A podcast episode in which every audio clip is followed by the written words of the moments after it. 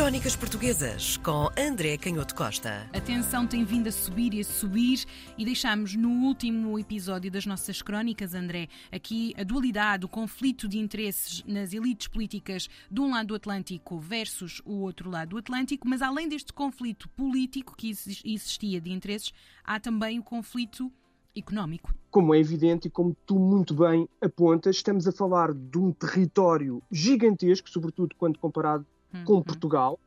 E, aliás, nós temos visto excelente reconhecimento de que o tamanho, a promessa de prosperidade, de riqueza e de poder do território brasileiro era inadiável e era incontrolável, e isso também correspondia a um potencial económico muito evidente. Quando nós chegamos a estes anos de 1820, 1821, 1822, estamos a falar de um território daquilo que se chamava muitas vezes a América Portuguesa, que não tinha ainda essa unidade de Brasil, mas estamos a falar de um território, como digo, gigantesco, com 5 milhões de pessoas, em que um terço eram pessoas escravizadas, com uma grande concentração dessa população no Nordeste, e daí os problemas que nós também descrevemos aqui ligados a Pernambuco e ao republicanismo pernambucano,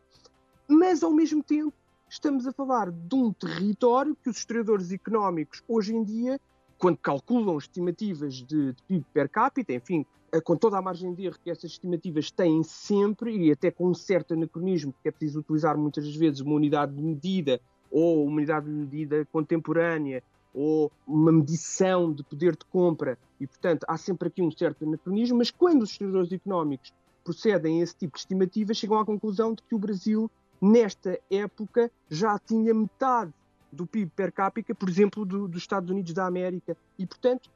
claramente havia a consciência em muitas destas elites políticas das cidades brasileiras mais próximas de hum. que o potencial económico não estava a ser realizado. E nós sabemos que desde 1810 com a abertura dos portos ao comércio oceânico, tinham-se intensificado as relações comerciais e, portanto, havia a consciência de que chegavam produtos de todo o lado e o primeiro choque é essa percepção do potencial enorme de vida económica, de compra, de troca de mercadorias que existe em todo o mundo, do Oriente e da Ásia. Vinham os tais tecidos, as musselinas, as sedas, o linho, depois, em África, nós sabemos que se trocavam muitas vezes o ouro e os tecidos por pessoas escravizadas que eram muito importantes no trabalho, na capacidade de produzir nesses grandes espaços agrícolas do Brasil, mas chegavam também de Inglaterra, das manufaturas inglesas, de Manchester, os chapéus, as botas, os sapatos, as meias, as luvas e os lenços. E tudo isso tinha uma concretização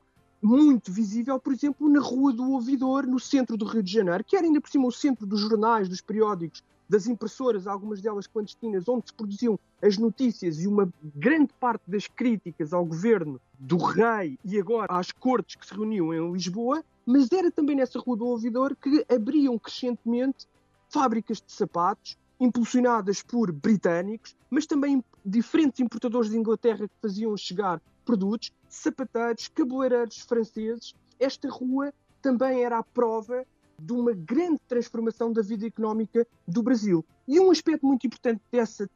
transformação económica, que depois tem uma repercussão muito evidente naquilo que é o impulso da independência, relaciona-se com o bloqueio da indústria. Porque o Brasil, sendo um território com um clima muito diferente e com costumes muito diferentes, oferecia um potencial gigantesco de transformação de muitos dos produtos e das mercadorias que chegavam, mas que podiam ser reconfiguradas a partir quer desses costumes e do clima, utilizando as matérias-primas produzidas no próprio Brasil. E nós vemos, por exemplo, no caso dos chapéus, aparecerem diferentes tipos de chapéus, chapéus muito menos pesados, chapéus muito mais adaptados ao clima do Brasil, chapéus feitos, por exemplo, com fibra de palmeira do Pará. E nós temos nesta transformação da vida económica a prova evidente de que o caminho para a independência era também por esta via imparável.